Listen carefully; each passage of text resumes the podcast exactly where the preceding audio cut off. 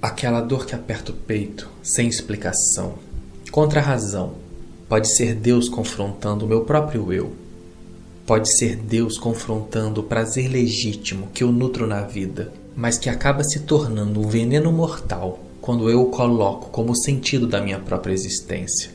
Todos nós acabamos nutrindo uma insaciável satisfação nas boas coisas da criação de Deus, naquelas pequeninas coisas que tanto amamos, mas que são efêmeras e incapazes de nos significar por completo. E justamente porque passam e não são capazes de nos preencher plenamente, essas pequeninas coisas não deveriam possuir o nosso coração.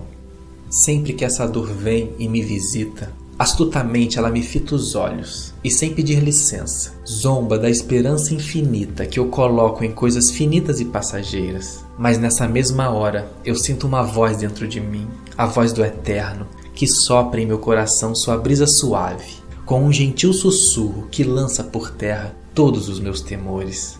Meu filho, é nessas pequeninas coisas, nessas coisas passageiras e efêmeras que eu criei, que você ousa colocar a sua esperança?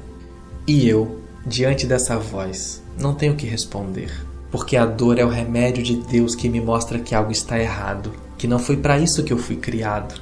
Eu caio em mim, me esvazio, saio de mim, me dou. Eu percebo que não me pertenço, sou do meu amado. Eu percebo que nada possuo, Deus é meu porque ele mesmo desejou primeiro, gratuitamente, se doar inteiramente a mim. Feliz o homem que sente dor, feliz o homem que insaciável se percebe, feliz o finito que é confrontado e confortado pelo eterno. Feliz o órfão que é feito filho, feliz o filho de um pai materno, feliz o amigo anti-servo, feliz o pecador na cruz liberto, porque mesmo na morte é ressurreto. Deus colocou a eternidade no coração do homem. Feliz o homem que coloca o seu coração no Deus eterno. Pois onde estiver o seu e o meu tesouro, aí estará o nosso coração.